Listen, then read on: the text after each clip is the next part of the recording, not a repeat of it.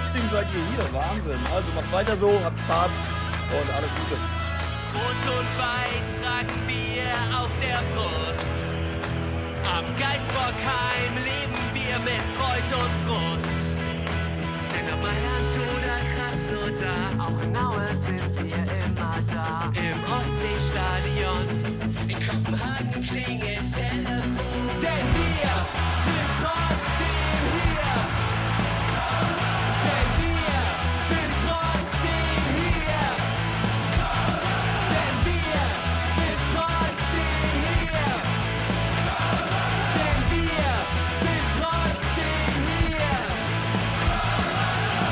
Am 11. Dezember 2023 haben die Vertreter der 36 äh, Profivereine aus erster und zweiter Bundesliga mit der denkmöglichsten knappsten Mehrheit für den Einstieg eines Investors in die DFL gestimmt. Hierzu erreichten uns diverse Hörerfragen. Das, als vielleicht der ein oder andere Vertreter eines Profivereins, stellen wir uns der Verantwortung unserer Zuhörenden und wollen versuchen, eure Fragen zu beantworten.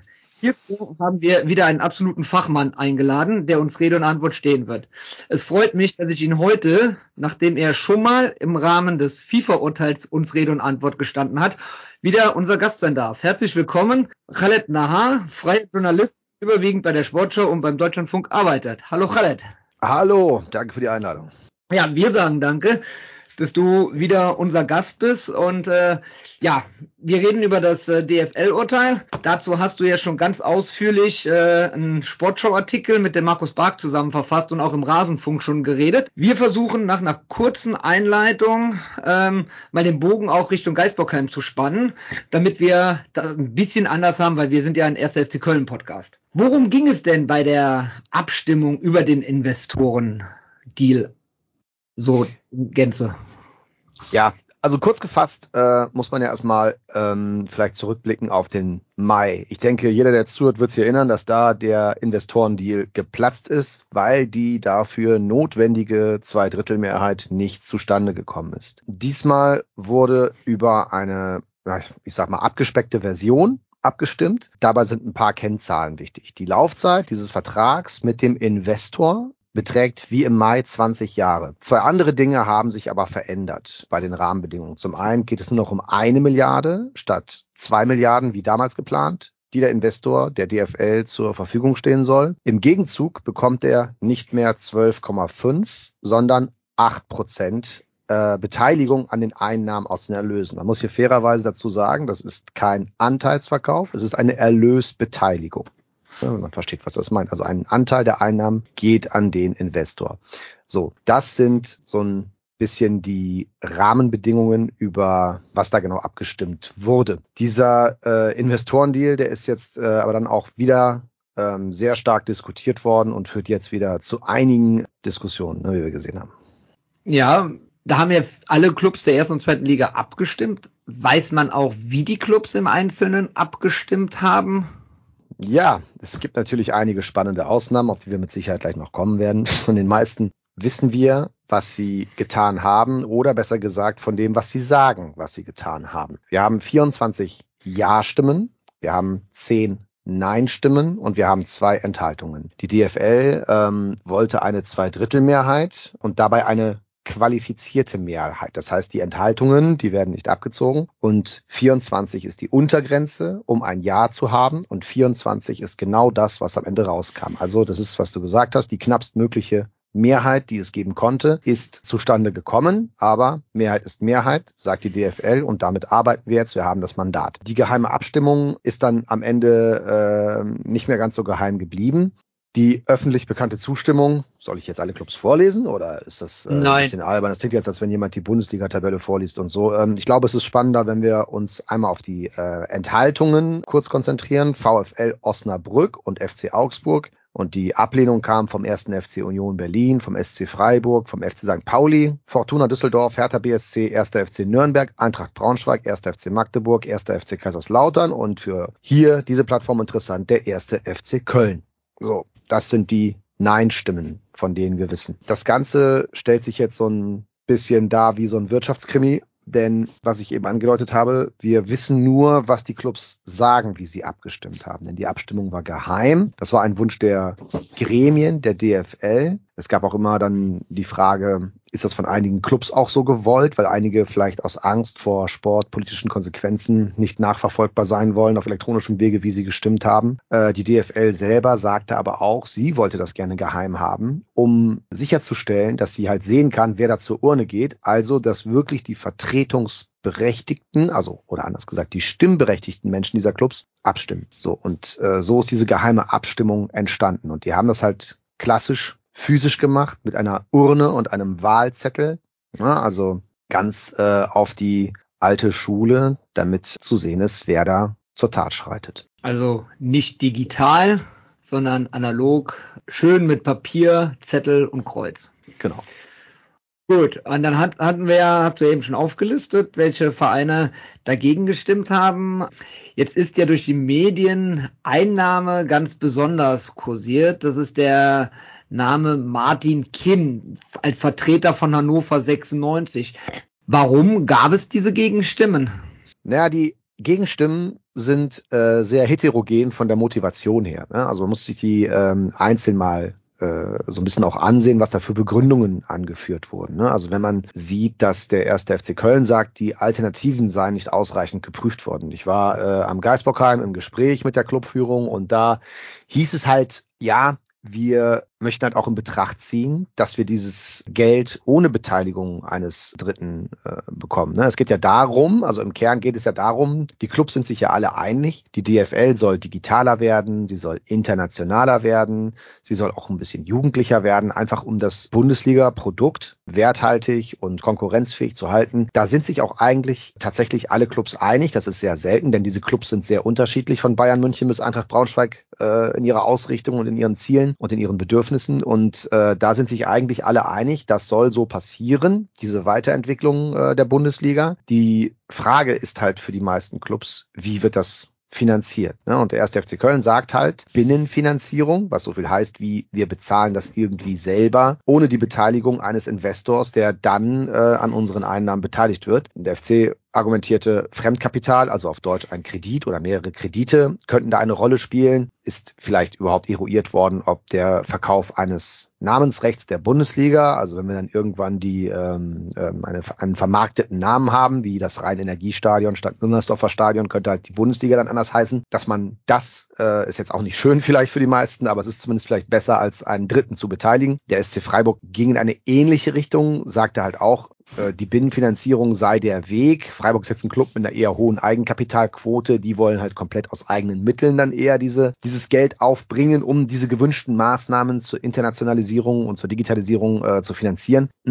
Dann hast aber auch Clubs wie, wie, wie ähm, Osnabrück bei den Enthaltungen, die sagten halt ganz konkret, ähm, ja, wir sehen aber, dass sie die internationale Vermarktung stärken wollen und davon profitieren doch eigentlich vor allem die Großen. Deswegen können wir dem nicht so zustimmen. Das äh, gab es halt auch als Gegenargument. Und ein ganz anderes Gegenargument kam vom ersten FC Union Berlin, denn die wollten halt eigentlich lieber den alten Deal haben. Und der alte Deal, der Unterschied ist halt ähm, das Spannende, der hatte halt ganz viel Geld für das Tagesgeschäft der Clubs vorgesehen. Da gab es diesen legendären Infrastrukturtopf, womit angeblich die Stadien und die Nachwuchszentren besser gemacht werden sollten. Hm, dann stand aber, das kam erst später raus, das war ähm, deutlich intransparenter als diesmal. Ja, wer schon eine tolle Infrastruktur hat, looking at you, Bayern München, Borussia Dortmund, der kann das Geld für Spieler und Berater verwenden. Und da haben halt die kleineren Clubs gesagt, nee, Freunde, so nicht. Und so kam die Ablehnung letztes Mal zustande. Und Union Berlin sagt aber, ja, aber genau das hätten wir gewollt. Wir wollen keinen Neid auf andere, wir wollen Investitionen in die Clubs. Aber diesmal soll diese Milliarde halt quasi komplett bei der DFL bleiben, zu einem allergrößten Teil, und eben das Geschäftsmodell der Gesamtbundesliga und zweiten Bundesliga weiterentwickeln und nicht das Tagesgeschäft der Clubs finanzieren. Das ist halt auch ein ähm, zentraler Kritikpunkt gewesen letztes Mal. Der ist jetzt angegangen worden von der DFL. Das hat auch einige überzeugt, wie wir beim Abstimmungsergebnis sehen. Hm, Union Berlin ist aber einer der Clubs, die die Lager gewechselt haben. Und die sind halt von Ja zu Nein gewechselt, wie auch der SC Freiburg. Und da sieht man, dass denen der alte Deal besser gefallen hätte. Ja, andersrum gab es aber auch Wählerwanderung. Der VfB Stuttgart ist von Nein zu Ja gegangen, der Karlsruher SC ist von Nein zu Ja gegangen. Auch Schalke 04 wechselte von Nein zu Ja. Da sehen wir also, ähm, da haben die äh, DFL-Spitzen halt auch Argumente bedient ne, und, und gewisse Vorbehalte bedient. Das gilt aber nun mal nicht für alle. Ne? Wie gesagt, ähm, Köln, Freiburg beispielsweise, das waren so die ähm, diesmal die, die stärksten Widerworte öffentlich. Die haben halt gesagt, das ist vom Betrag her, denn im Kern geht es um 600 Millionen Euro, mit denen die Internationalisierung und die Digitalisierung vorangetrieben werden soll. Dieses Geld, dafür brauchen wir keinen Investor, das schaffen wir eigentlich alleine. Aber, dass so viele dann dafür sich ausgesprochen haben, das eben doch mit einem Investor zu machen, sagt auch etwas aus, nämlich zum Beispiel, dass äh, eben viele Clubs nicht bereit sind oder nicht in der Lage sind, dieses Geld aufzubringen. Denn wenn du mal einen Taschenrechner anschmeißt, gibst du 600 Millionen ein, teilst es durch 36 Clubs und beispielsweise einen Anlagehorizont von fünf Jahren, dann kommst du bei 3,3 Millionen Euro pro Club und Saison raus. Dann könnte man noch sagen, die Großen tragen mehr als die Kleinen bei den Kosten. Der TV-Schlüssel ist ja keine Einbahnstraße. Dann siehst du, dass das eher kleine Beträge in der Welt des Profifußballs schon viele Clubs vor Probleme stellen. Und das zeigt halt auch, dass da sehr viel schwer auf Kante genäht ist. Schwer auf Kante genäht ähm, ist bei manchen Vereinen, die mit Mäzen und Investoren arbeiten, ja weniger. Als solcher zählt ja auch manchmal Martin Kind. Ähm, welche Rolle spielt er? Sein Name ist sehr durch die Medien gegeistert in den letzten Tagen. Ja, das ist ein, ehrlich gesagt, richtig weites Feld geworden, der auch die Durchsetzung der 50 plus 1 Regel ganz klar berührt. Also wir ähm, kommen hier wirklich an die absolute Grundsatzthemen wie die Bundesliga aufgestellt ist und die zweite Bundesliga. Also Martin Kind hat öffentlich sich eigentlich eher positiv immer über den Deal, ja, vor allem hinterher geäußert. Der Deal, der steht noch nicht, muss man dazu sagen. Ne? Also die DFL-Geschäftsführung hat jetzt das Mandat, zu verhandeln und dem DFL-Präsidium ein Angebot zum Abschluss vorzulegen. Wir sind noch nicht da, dass der Investor da ist. Theoretisch könnte das noch platzen, wenn das Angebot nicht der DFL-Geschäftsführung gefällt, wenn beispielsweise die vielbeschworenen roten Linien nicht eingehalten werden. Das heißt Zugriff auf den Spielplan, Zugriff auf Spielansetzungen im Ausland oder auf den Modus, ne, dass alles ausgeschlossen ist. Das betont und beteuert und beschwört die DFL ja immer. Wenn, wenn das Angebot nicht dem entspricht, dann nehmen wir es auch nicht an. Gut, aber gehen wir davon aus, dass es durchgeht zurück zu Martin Kind. Martin Kind hat sich, äh, wie gesagt, hinterher positiv über den Deal geäußert. Er sagt aber nicht, wie er abgestimmt hat. Und das ist deswegen interessant, weil Martin Kind ist der Geschäftsführer der GmbH und Co. KG bei Hannover 96, der Ausgelagerten. Es gibt aber, wie durch 50 plus 1 vorgeschrieben, einen Mutterverein. Und der hat ja 50 plus 1 eigentlich das Sagen oder muss es der Regel zufolge haben. Und der hat seinen Geschäftsführer der GmbH angewiesen, mit Nein zu stimmen. Also der EV hat Martin Kind angewiesen, mit Nein zu stimmen. Und die spannende Frage ist jetzt eigentlich, hat Martin Kind sich an diese Weisung gehalten? Da wir mittlerweile zehn Nein-Stimmen zuordnen können und die zwei Enthaltungen auch zuordnen können, müsste man im Umkehrschluss davon ausgehen, dass Kind sich dieser Weisung widersetzt hat, sich darüber hinweggesetzt hat und mit Ja gestimmt hat. Beweisen kann das aber keiner, denn die Wahl war geheim. Und Kind selbst sagt, ne, wer sagt euch, dass die anderen zehn die Wahrheit erzählen? Die Wahl war geheim, es gibt klare Spielregeln, geheime Wahl. Ich sage nicht, wie ich abgestimmt habe. Das hat auch dem Club gegenüber nicht erklärt, der, also dem EV nicht erklärt, der um eine Auskunft erbeten hat, wie er denn abgestimmt habe. So, da die ganze Abstimmung aber strichgenau 24 Ja-Stimmen ergeben hat, stellt sich eine ganze Reihe von Fragen. Die erste Frage ist, stützt sich die DFL bei diesem knappen Abstimmungsergebnis und der damit, ja, mandatierten Zustimmung zu all dem Verhandlungen mit einem Investor auf ein ja, bei dem eine Stimme mehr oder weniger unrechtmäßig zustande gekommen ist, was man allerdings nicht belegen kann bis jetzt, bis Kind das vielleicht sagen würde oder so. Äh, die zweite Frage ist, was sagt das über die 50 plus 1 Regel bei Hannover 96 aus? Hannover 96 ist ein schwerst kompliziertes Konstrukt geworden. Es gibt einen tollen Podcast der Süddeutschen Zeitung dazu, den die Macher dieses Podcasts bestimmt mit Freuden verlinken werden irgendwo. Und der Zustand von Hannover ist bemerkenswert, denn es wurde der sogenannte Hannover 96 Vertrag geschlossen. Der besagt, dass es dieses Weisungsrecht ja im Grunde gibt, denn die DFL hat festgestellt, maßgeblich für die Einhaltung der 50 plus 1 Regel, das ist ein Zitat, ist, dass es ein uneingeschränktes Weisungsrecht für den Mutterverein gegenüber der Geschäftsführung, also Martin Kind, gibt dass es dieses Weisungsrecht gibt, sagt aber leider noch nichts darüber aus, äh, was aus, ob dieses Weisungsrecht auch durchgesetzt werden kann, wie wir in diesem aktuellen Fall sehen. Denn wenn wir jetzt, wenn jetzt der EV berechtigten Anlass zur Annahme hätte, dass sich Martin Kind bei dieser wichtigen Abstimmung über die Weisung hinweggesetzt hat, hätte er eigentlich guten Grund zu sagen, guck mal, so geht's nicht, du verstößt hier gegen die Regeln, wir suchen uns einen anderen Geschäftsführer, wir berufen dich ab. Das geht aber nicht. Warum geht das nicht? Und das ist der springende Punkt bei der 50 plus 1 Regel. Es gibt einen Aufsichtsrat, der ist laut dieses Vertrags vierköpfig.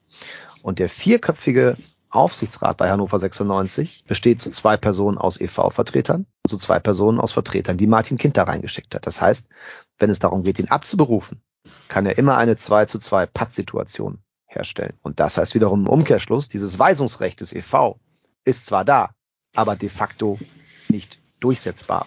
Und das wird bei dieser Abstimmung ganz augenscheinlich. So, und jetzt kommt sofort die Anschlussfrage. Ist dieses Votum anfechtbar? Die DFL sagt nein. Die Vertretungsberechtigten, also die Stimmberechtigten, haben abgestimmt. Das ist klar geworden. Sie waren zum Zeitpunkt der Abstimmung stimmberechtigt. Sie haben abgestimmt. Die Wahl ist gültig. Die Abstimmung ist gültig, sagt die DFL stellt sich die Frage, kann jetzt der, der EV bei Kind da irgendwas machen? Also die DFL sagt, alles, was diese Weisung angeht, ist halt Sache von Hannover 96 und nicht von uns. Es wird aber im Umkehrschluss äh, zur Sache der DFL, denn die 50 plus 1 Regel ist in ihrer Satzung verankert, wenn die 50 plus 1 Regel derart ausgehebelt und ausgehöhlt wird, wie es bei Hannover ganz offensichtlich der Fall ist. Und dann bleibt halt schon die Frage, was ist mit der Abstimmung? Und dann bist du wieder zurück bei der Frage, kannst du ihm jemals nachweisen, dass er Ja gesagt hat, obwohl er Nein sagen sollte. Es gab vor der Abstimmung eine Probeabstimmung.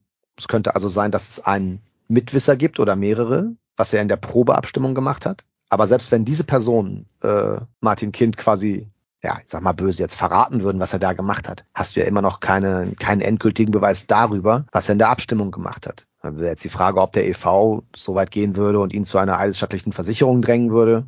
Aber auch da wäre die Frage, welche Wirkung das hätte.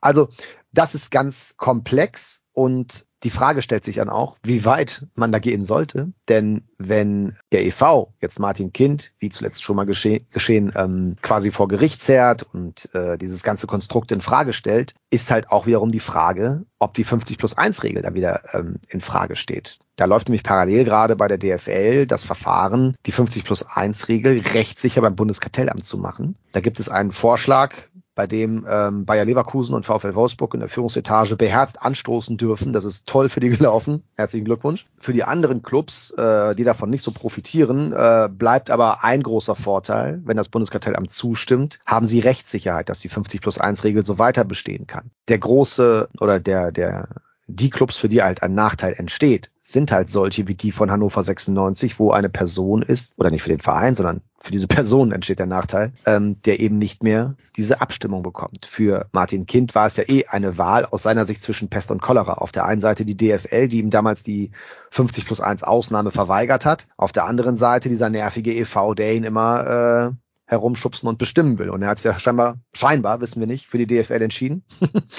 ähm, aber das ist jetzt die Lage bei Hannover 96. Und es wird halt äh, spannend, ob eventuell andere Clubs das Ganze rechtlich anzweifeln werden, ob die DFL irgendwann auf öffentlichen Druck sich da anders positionieren muss bei der Frage, wird die 50 plus 1 Regel dort eingehalten und umgesetzt? Das sind so die Fragen, die sich da stellen. Klingt nach einem sehr spannenden Weg. Da kann man wahrscheinlich den ganzen Podcast mitfüllen. Du hast ja eben auch schon einen genannt von der Süddeutschen Zeitung.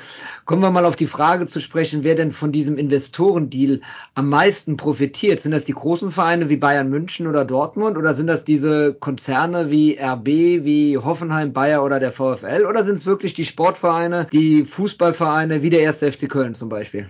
Naja, die Hoffnung der DFL nach außen ist ja, dass alle profitieren. Ne? Die Clubs, die Liga, der Investor. Also das Ziel ist es ja, dieser Digitalisierungsstrategie und Internationalisierung, das ganze Produkt so viel besser zu machen, dass halt noch mehr Geld fließt als bisher. Es gibt ja in den letzten, im letzten Vertrag gab es einen leichten Rückgang bei der DFL. Bei dem nächsten ab 2025 besteht die Befürchtung, dass es nochmal einen leichten Rückgang geben könnte. Das will man verhindern und auf Dauer dann eine Steigerung äh, erreichen. Und diese Steigerung soll dazu führen, dass die Abgabe der 8 Prozent an den Investor auf Dauer ausgeglichen wird und sowohl der Investor als auch die DFL da äh, mit einem positiveren Ergebnis rausgehen. Das ist also am Ende nichts anderes als eine Wette auf die Zukunft. Ich habe eben die Einschränkung genannt, die aus Osnabrück kam, dass halt der internationale Markt gestärkt wird. Und bei der Geldverteilung der DFL an die Clubs gibt es ja diesen TV-Schlüssel national, da kriegt Bayern München besonders viel und beispielsweise ein Aufsteiger oder äh, so kleinere Clubs wie Bochum eher wenig. Und bei der internationalen Vermarktung ist es Verhältnis nochmal deutlicher Richtung Spitzenclubs, die halt auch europäisch spielen.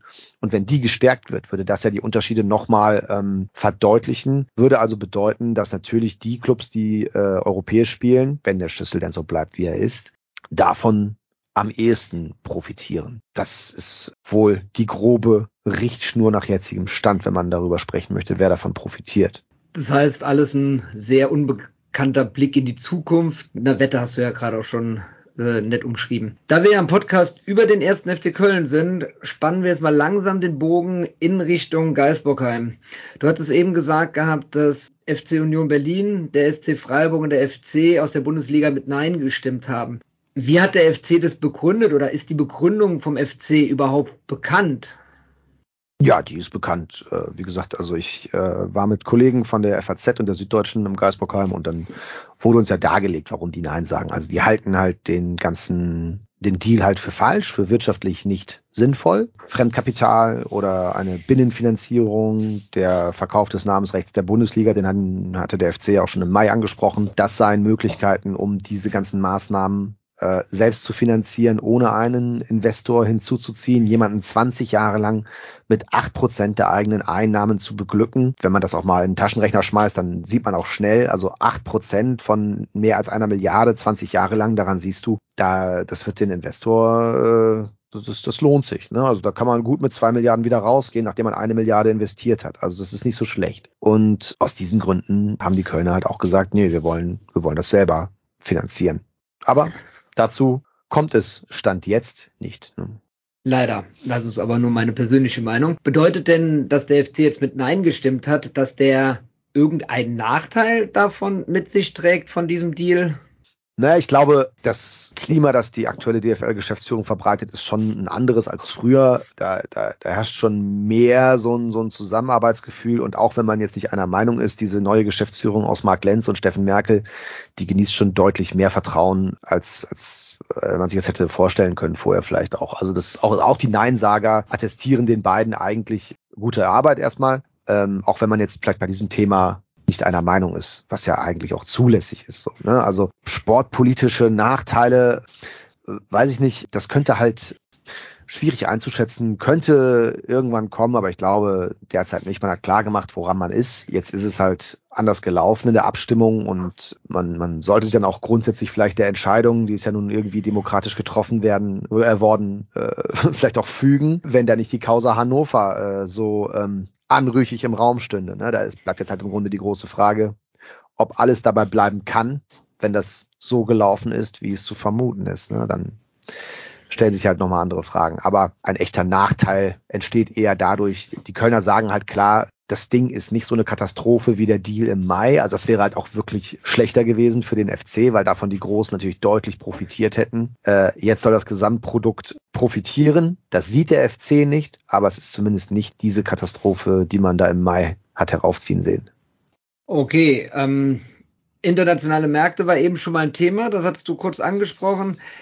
Äh, wir, der SFC Köln, sind ja amtierender Florida Cup Gewinner. Ähm, sehen wir den FC jetzt häufiger in den USA oder wenn wir mal nach Asien reisen oder Saudi-Arabien? Oder hängt es von dem Interesse ab, was der FC in den jeweiligen Kontinenten oder anderen Ländern, wo auch immer, generiert?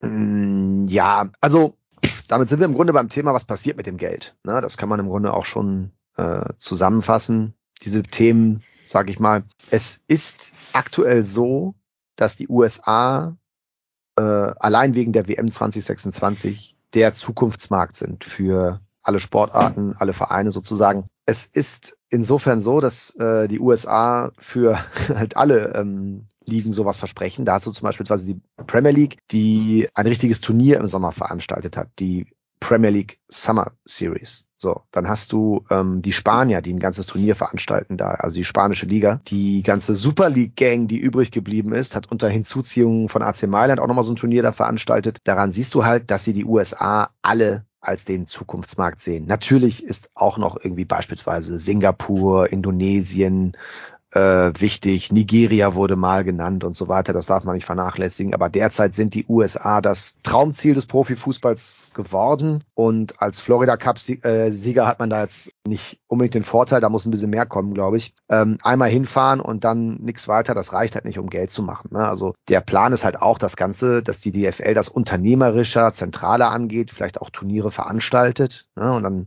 brauchst du halt auch Köln gegen ich sag mal, größere Gegner. Ne? Auch wenn du jetzt Augsburg und Hoffenheim hinschickst, dann brauchst du auch noch spannendere Marken, die dann da mitspielen.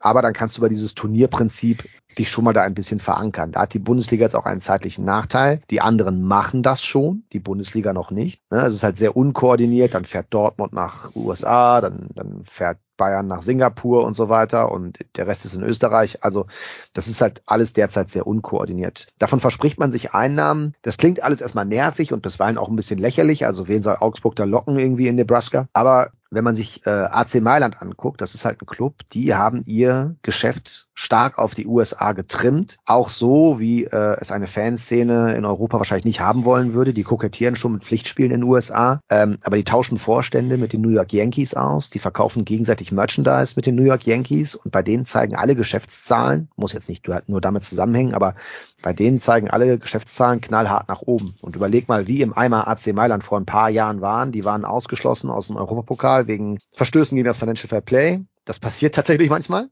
Hin und, hin und wieder. Ja, und ähm, die haben sich äh, auch mit diesem USA-Geschäft äh, gesund gestoßen, haben halt es geschafft, das äh, ja sich wieder auf die Beine zu stellen. Also diese USA-Reisen, die werden natürlich jetzt mehr Gang und Gäbe werden, wenn man das auch als Möglichkeit sieht, Geld einzunehmen, dann muss das auch so sein. Das heißt im Umkehrschluss natürlich nicht, dass Testspiele ähm, im, im, im Umfeld von Köln äh, nicht mehr möglich wären oder so. Das bleibt ja dabei. Also länger als eine Woche wäre man ja wahrscheinlich nicht weg im Sommer. Aber das wird öfter mal Thema werden, auch beim ersten FC Köln. Muss es dann auch wohl werden, wenn man da irgendwie Geld machen will, wenn man die Beliebtheit der Bundesliga steigern will, wenn man ja da richtig den Anker auswerfen will. Ne? Und ähm, das ist ein großer Teil der Frage, was mit dem Geld passiert. Also es gibt äh, aus dieser Milliarde, so sie es denn wird, das muss ja noch ausverhandelt werden, ähm, ein großer Teil davon ist halt äh, mit 100 Millionen äh, vorgesehen, dass halt ähm, schlicht und ergreifend diese Reisekosten damit unterstützt werden. Du hast jetzt gerade schon meine nächste Frage eigentlich beantwortet, ähm, ob der FC jetzt in der Vorbereitung häufiger in die USA fliegen muss. Ähm, bleibt aber die Frage, geht dadurch nicht die Fannähe auch verloren, wenn man in anderen Kontinenten unterwegs ist? Ja, das ist natürlich ein Spagat. Ne? Also ähm, wenn du jetzt den ganzen Sommer da verbringen würdest und von den USA nach Indonesien reisen würdest, was übrigens nichts Neues wäre, das hat der FC. Ähm, ich empfehle immer die Bücher von Dirk Unschuld zur Historie des FC. Der FC hat deutlich mehr Auslandsreisen früher unternommen als äh, als heute. Der war ganz oft in Japan, auch in, in Israel, einmal im Iran. Das waren das sind spannende Berichte von Dirk Unschuld in diesem Buch. Wie heißt es eigentlich? Ich weiß es gar nicht. Ähm, Im Zeichen des Geistbox, glaube ich. Und da siehst du halt dass das noch nie was wirklich Ungewöhnliches war. Wenn du sagst, dass Fannähe verloren geht, dann geht es natürlich äh, um Testspiele irgendwie im Rheinland, dass die bleiben, zum Autogramme schreiben, zum nah dran sein, ne, an eher kleineren Sportplätzen. Das muss nicht zwingend verloren gehen, aber man muss natürlich dann darauf achten, äh, den Spagat zu schaffen zwischen äh, Chicago und Kölnbrück, klar. Jetzt hattest du eben gesagt gehabt, internationale Märkte sind ein Teil des Geldes. Was passiert mit dem anderen Teil des Geldes? Wofür wird das verwendet von dieser Milliarde? Ja, mir ist ja der ganze Investitionsplan zugespielt worden, so er denn noch aktuell ist und äh, zur Umsetzung kommt und wir von einer Milliarde ausgehen. Ich versuche es mal so einfach wie möglich. Es, stell dir vor, die Grundgesamtheit ist eine Milliarde Euro. 100 Millionen habe ich eben erklärt. Damit sollen die Auslandsreisen mitfinanziert werden. 300 Millionen sind dafür da, das Loch zu stopfen, das der Investorendeal reißt. Klingt paradox, aber die Clubs müssen ja acht Prozent ihrer Einnahmen, darauf müssen sie verzichten jetzt 20 Jahre lang und in den ersten vier, fünf Jahren soll 300 Millionen Euro von der Milliarde dafür bereitstehen, um dieses Loch zu stopfen, dass sich die, eine, eine Verkleinerung der Einnahmen nicht so bemerkbar macht. So. Dann sind 400 Millionen von der Milliarde weg. Bleiben 600 Millionen und um die geht es im Kern. Ne, das ist auch der Betrag, wo Freiburg und Köln gesagt haben, das schaffen wir doch auch ohne Investor. Aber 600 Millionen, darum geht es im Kern. Digitalisierung, Internationalisierung. Worum geht's dabei? Vermarktung im Ausland, also neben dieser, diesen, diesen Reisen geht's dann darum, halt auch Inhalte speziell für bestimmte Märkte herzustellen, Büros zu eröffnen. Die DFL hat ein Büro in New York und Singapur. Dann musst du Lobbyarbeit machen bei den äh, verschiedenen ähm, Anbietern in den Ländern. Ne? Also wenn du jetzt einen brasilianischen Sender hast, der die Bundesliga übertragen will, dann musst du halt auch vor Ort äh, mit ihm und seinem Konkurrenten vielleicht sprechen, um, um versuchen, äh, höhere Angebote zu erzielen. Diese Auslandsreisen der Clubs, die sollen mit den 100 Millionen finanziert werden, aber sie müssen ja auch koordiniert werden, geplant werden und das soll auch äh, mit einem großen Teil dieser 600 Millionen geschehen. Dafür sind 183 Millionen gesehen, äh, vorgesehen, also fast ein Drittel. Der zweite große Batzen, der soll in eine digitale Plattform gesteckt werden, 164 Millionen. Ähm, vielleicht kennen einige Hörer FIFA Plus, das ist so eine Art Fußball-Netflix der FIFA. Das klingt erstmal gar nicht so wild. Die Frage stellt sich, ob 164 Millionen dafür nicht eigentlich schon wieder zu wenig ist weil das halt mit einer Menge Serverkapazitäten verbunden ist, viel Infrastruktur. Ähm, Streaming ist äh, ein schwieriges Geschäft, also Livestreaming, das, das stabil anzubieten. Aber damit will man sich halt auch ein Stück unabhängig machen. Stell dir vor, die Bundesliga soll in Nigeria angeboten werden und da fällt ein Sender aus zahlt zu wenig, ist gar nicht da vielleicht, was ich weiß. Und dann kann die DFL halt sagen, guck mal hier auf deinem Fernseher kannst du dir die App, also die Plattform der DFL installieren und dann für irgendeinen monatlichen Betrag dir die Spiele angucken. So, das wäre halt äh, der die Rückfalloption für solche äh, Momente. Das hat die FIFA ja auch gemacht, als äh, in, in Europa der große Streit darum entbrannte, ob die öffentlich-rechtlichen das Geld für die Frauen-WM bezahlen, das die FIFA fordert. Und als das im Raum steht, dass das nicht passiert, war die Rückfalloption für die FIFA eben ihre Plattform FIFA Plus. Das hat sie auch bei der Männer-WM gemacht. In Südamerika ähm, wurden die Spiele dort über FIFA Plus gezeigt, in einigen Ländern. Die afrikanische WM-Qualifikation läuft jetzt über FIFA Plus. Ne? Wann immer du keinen findest, hast du immer noch eine Option, an die Fans heranzutreten über eine eigene Plattform, wie es halt in der NBA im Basketball läuft. Die ganze Plattform soll aber nicht nur Videos abspielen, da geht es auch um einen internationalen Fanshop. Also gerade dieses Element klingt tatsächlich sinnvoll. Die Frage wäre, ob die Ausstattung finanziell überhaupt ausreicht. So, und dann gibt es nochmal so etwas mehr als 100 Millionen, die sollen für Maßnahmen in den deutschen Markt gehen. Da geht es zum einen Kampf gegen Piraterie, illegales Streaming. Das ist, glaube ich, selbsterklärend, wenn ich das sage. Und äh, das andere ist halt die Übertragung der Bundesliga weiterzuentwickeln.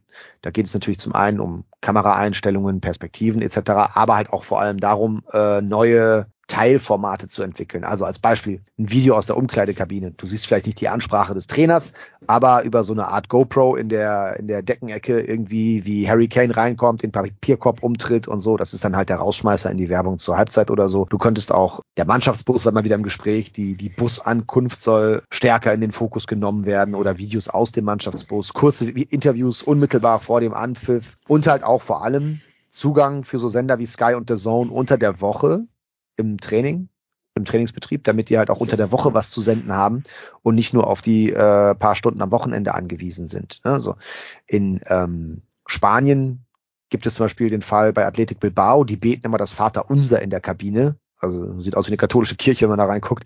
Und äh, oder es hört sich so an, es sieht nicht so aus, sieht gar nicht so aus, es hört sich so an. Und äh, das ist halt auch nicht frei von Konflikten. Der Torhüter sagt da halt, nee, das ist unser heiliger Moment. Ich fühle mich überhaupt nicht wohl, wenn das gefilmt wird. Also, und ist aber natürlich ein Element, ja, was kommen könnte, auch genannt wird, ähm, eine ligaweite Dokumentation. Das geht so in diesen Netflix-Bereich. Ne? Vielleicht kennen einige Menschen hier ähm, Drive to Survive. Das ist eine Serie, die die Formel 1 äh, nach vorne gebracht hat, für viel Aufmerksamkeit gesorgt hat. Und andere Sportarten sind diesem Beispiel längst gefolgt. Also Golf, Tennis, Radsport, Leichtathletik. Bringt jetzt bald Hammerwerfen ganz groß raus über Netflix. Das ist natürlich ein, ein Trend geworden im, im Sportmedienbereich. Und die DFL will da einfach äh, so den Anschluss auch nicht verlieren. Gibt's ja auch von den Clubs schon. Ne? Also Dortmund hat so ein Ding, der FC hat ja auch so eine Serie gehabt, Stuttgart hatte sowas. Also es ist ja jetzt nicht, dass da der tiefe Teller neu erfunden wird.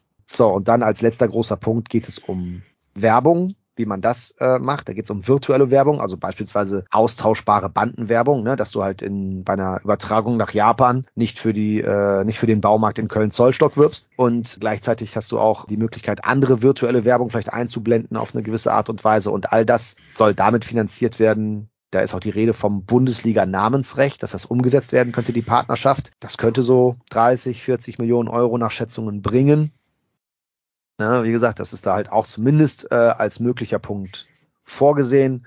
Und dann geht noch ein bisschen Geld in die äh, Virtual Bundesliga E-Sport, das ist aber nicht viel, 8 Millionen und ein Teil 54 Millionen soll ein strategischer Rückbehalt sein, ne, dass man auf Dinge noch reagieren kann. Also, das war jetzt ein bisschen langatmig, tut mir leid, aber das ist so das, was mit dem Geld passieren soll. Das ist jetzt so ein Plan, der ist natürlich nicht in Stein gemeißelt und wird sich mit Sicherheit noch viele Male verändern, aber das ist so eine erste, eine erste Richtung, in die es gehen könnte, grob. Also beim Thema Digitalisierung hätte ich ja die erste Veränderung schon mal im Angebot, äh, dass der erste FC Köln vielleicht einen besseren Ticketshop bekommt. Ich glaube, da du wirst in 37 Sekunden zu meiner Antwort weitergeleitet. Okay. ähm, der hat dich kalt erwischt, was? Der hat mich total kalt erwischt, richtig. Aber äh, ich habe ihn verstanden. sehr gut, sehr gut. Sehr gut. Das ist schon mal das Erste. Aber ja, das ist ja schon mal ein, das wäre schon mal eine Sache, den, äh, wo viel mit uns uns von geholfen wäre, ein besserer Ticketshop. Aber kommen wir nochmal zum Ernst der Sache zurück. Du hattest eben schon mal erwähnt, ähm, so Plattformen wie Sky oder The Zone, ähm, so Streaming-Plattformen bekommen jetzt äh, neue Möglichkeiten. Wird man den FC denn zukünftig überhaupt noch auf so einer äh, Zone oder Sky-Plattform sehen oder kann man den nur noch über die DFL-Plattform streamen?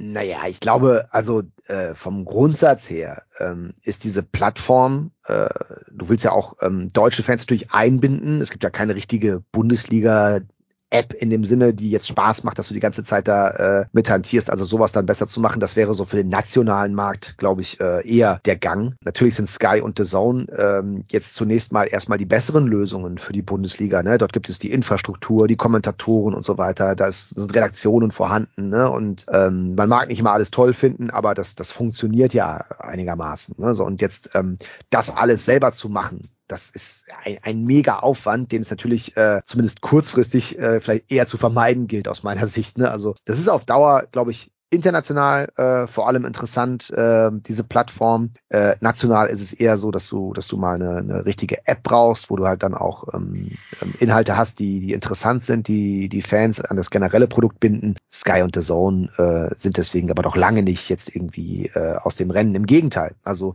ähm, die haben ja auch gerade diese Forderungen öffentlich gestellt. Wir wollen mehr Zugang, wir wollen mehr Öffnung der Clubs, wir wollen was sehen, also sprich Kammer, äh, Kabine, Bus etc. Da kommt das ja auch her. Ne? Und äh, mit dieser Öffnung für neue Wege, die die DFL jetzt quasi so als Signal transportiert, der Investor ist da, wir versuchen neue Wege zu gehen, Innovationen auch in der TV-Technik etc. Das soll ja auch als Signal gelten, damit es vielleicht dazu kommt, dass der Rückgang der TV-Einnahmen zu verkleinern oder sogar zu verhindern ist. Ne? Das ist halt Teil der Übung. Ja, und ähm, du hast eben Drive to Survive genannt oder auch das Beispiel FC 24-7. Ähm, sind solche Formate überhaupt noch vorstellbar in Zukunft, dass sowas aus Eigenregie des Vereins herausgeht?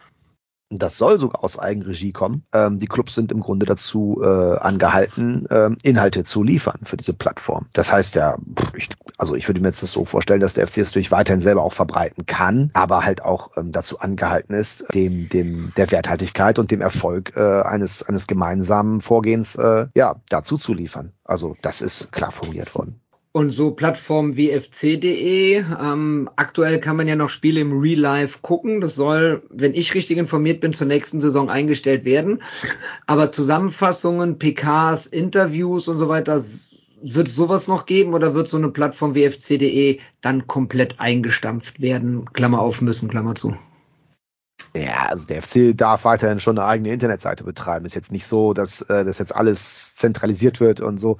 Also ähm, ich glaube, was die anderen Dinge angeht, also was mit Interviews und PKs ist, da muss ich ja ganz ehrlich sagen, keine Ahnung. Also die Frage ist jetzt zu kleinteilig, als dass ich wüsste, was in drei Jahren mit der Übertragung von Pressekonferenzen aus dem Geisbockheim passiert. Also ähm, da kann ich mir auch weiterhin eine gewisse, einen, einen Dualismus vorstellen, dass der FC das sowohl selbst verbreiten kann, als auch, dass es DFL-Kanälen verbreitet wird, äh, vielleicht auch in anderen Sprachen dann, darum geht's ja auch oft. Aber dem kann ich jetzt inhaltlich leider nicht vorgreifen, das weiß ich nicht. Ja, okay, warten wir ab, was das so gibt. Jetzt hatten wir ja gesagt gehabt, ähm, die erste und zweite Bundesliga, also die DFL, den unterstehen ja die Mannschaften der ersten und zweiten Bundesliga, sind von dem Deal betroffen. Was hat, hat das denn jetzt mit dem Frauenfußball? Die FC-Frauen spielen in der ersten Bundesliga zu tun. Äh, äh, was hat der Investorendeal mit dem Frauenfußball zu tun?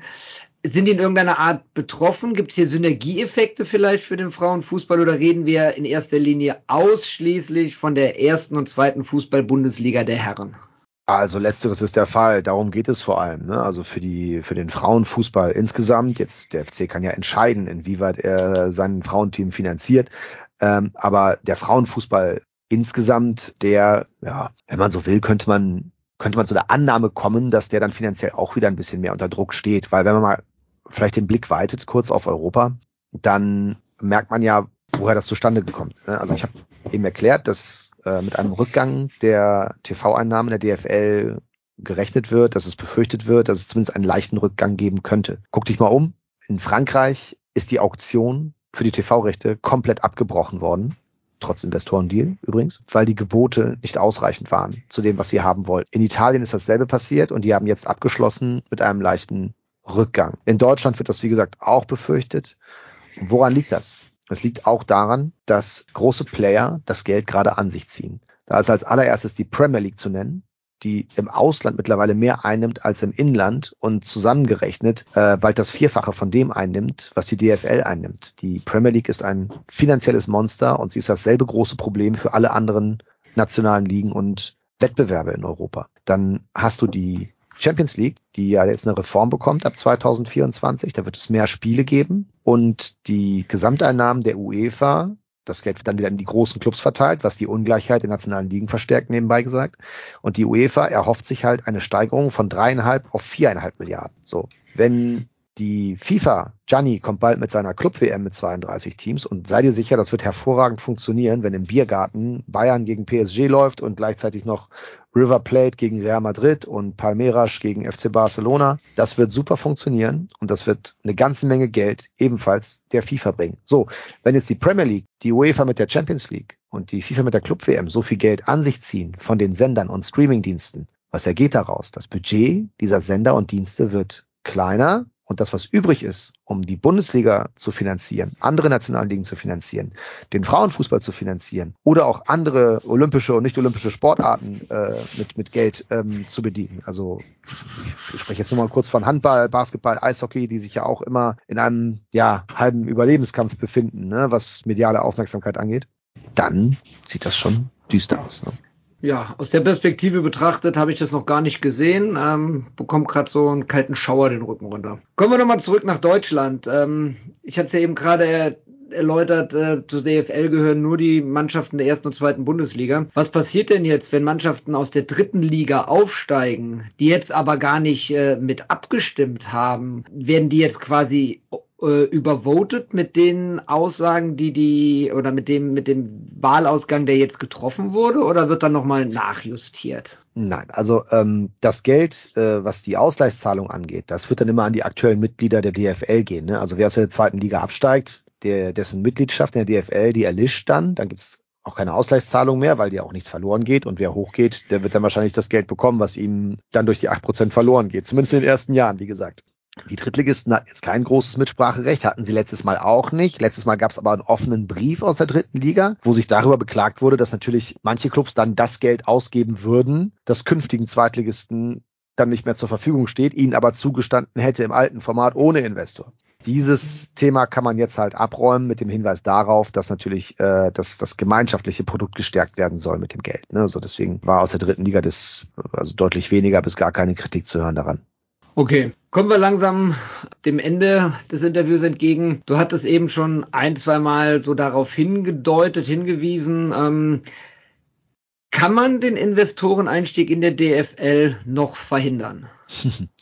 Gute Frage. Ich habe mal vorgeschlagen, im Zug gestern auf dem Rückweg mit Markus Bark zusammen im Bordbistro, habe ich gesagt, eigentlich steht es doch jetzt eins zu eins. Also man kann ja nicht behaupten, dass das Abstimmungsergebnis aus dem Mai irgendwie respektiert worden wäre, weil direkt ein neuer Prozess mit einer neuen Abstimmung aufgesetzt wurde. Lass doch einfach das ganze Ding vermarkten und Best of Five machen. Also ich würde es gucken. Dieser Investoreneinstieg war für mich ein Wirtschaftskrimi, der mir mega Spaß gemacht hat, ehrlich gesagt. hat man vielleicht gemerkt.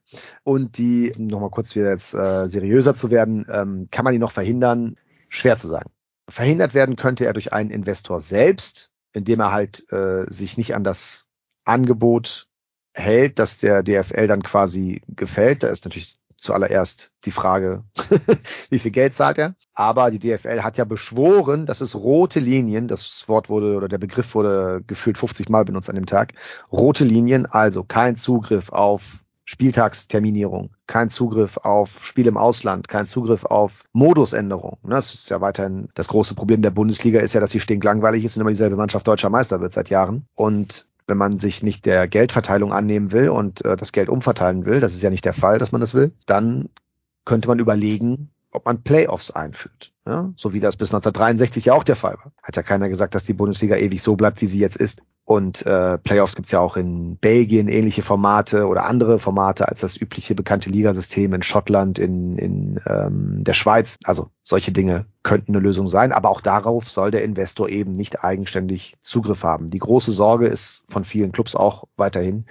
dass der Investor äh, informell Einfluss nimmt und so die roten Linien überschreitet, indem er halt sagt, ja gut, ich habe jetzt kein Vetorecht gegen dies und das, aber passt mal auf, wenn ihr mehr Geld wollt auf Dauer, dann haben wir folgenden Vorschlag und den solltet ihr dringend annehmen, denn sonst läuft das hier für uns alle nicht. Und diese Frage wird sich schon noch stellen nach dem informellen Einfluss. Aber die roten Linien der DFL, die zu überschreiten, wäre dann sozusagen ein Weg, dass der Deal scheitert. Davon ist äh, mit ziemlich großer Sicherheit nicht auszugehen, dass es daran scheitert. Der andere Hebel wäre, der liegt bei den Clubs, der liegt bei Hannover 96, die Legitimität dieser Abstimmung mit äh, einer gewissen Wucht in Frage zu stellen. Ne? Also man hat, hat die DFL wirklich das Mandat, von dem sie spricht, ist zu haben, wenn sich dieses knappste Ergebnis, das möglich ist, auf eine Stimme stützt, die eben entgegen der selbstgegebenen 50 plus 1 Regel verstößt. Diese Frage steht im Raum, kann ich nicht beantworten. Da müssen Juristen ran, und zwar eine ganze Menge.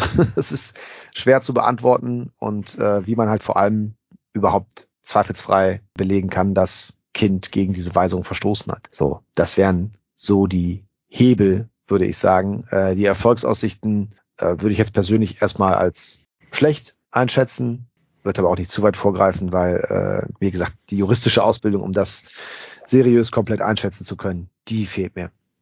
Gut, dann komme ich zu meiner letzten Frage. Hättest du anstelle von Martin Kind abstimmen dürfen und deine Meinung gezählt hätte, was wäre deine Entscheidung gewesen? Du meinst also aus der Perspektive von Hannover 96, was ich gemacht aus deiner, habe? Aus oder aus deiner persönlichen? Oder aus deiner persönlichen? Ja, schwer zu sagen. Also ich ganz persönlich äh, wäre wahrscheinlich äh, eher bei Nein gewesen. Hab mir aber dann doch klar angewöhnt in den Diskussionen, weil ich habe viel mit Befürwortern auch gesprochen, mit vielen Clubs, die dafür waren und äh, halte die Argumente auch der DFL-Geschäftsführung nicht alle für komplett Banane, sonst würden ja auch gar nicht so viele zustimmen. Es ist eine Frage der Perspektive ist das gut für uns, ist das schlecht für uns, ist das richtig, ist es sinnvoll, ist es eigentlich vielleicht gar nicht zu verhindern. Ich glaube, wenn du siehst, wie Clubs wie Werder Bremen, die eine äh, schlechte Eigenkapitalquote hatten, die haben gar keine andere Wahl, als dafür zu sein. Alle waren dafür, dass das Geschäftsmodell weiterentwickelt werden soll. Die Frage war halt nur, wie es finanziert wird. Und für viele Clubs bestand gar keine andere Möglichkeit, als das auf diesem Weg zu machen. So, da muss man immer die Perspektive einnehmen. Ne? Ist das gut oder ist das schlecht? Es ist halt immer dann eine Frage der Perspektive dabei. Also äh, von daher muss man sich das pro Club genauer angucken. Okay, gut. Dann danke ich dir, Khaled, dass du wieder Rede und Antwort für die Zuhörenden vom Trotzdem hier Podcast äh, gestanden hast. Ähm, sehr interessant, sehr viele neue Aspekte, die ich jetzt hier gehört habe. Vielen, vielen Dank. Und ähm, ich denke, wenn wieder irgendwelche grenzwertigen Sachen rund um den deutschen Fußball sind oder vielleicht äh, um den ersten FC Köln wie damals beim FIFA-Urteil, werden wir dich nochmal kontaktieren und wenn du Zeit und Lust hast, bist du jederzeit herzlichst eingeladen, auch sonst mal Gast bei uns im Podcast zu sein. Ruf mir einfach an. Bis dann. Mach ich. Mach ich auf jeden Fall. Khaled, vielen, vielen Dank. Gerne. Ciao. Ciao.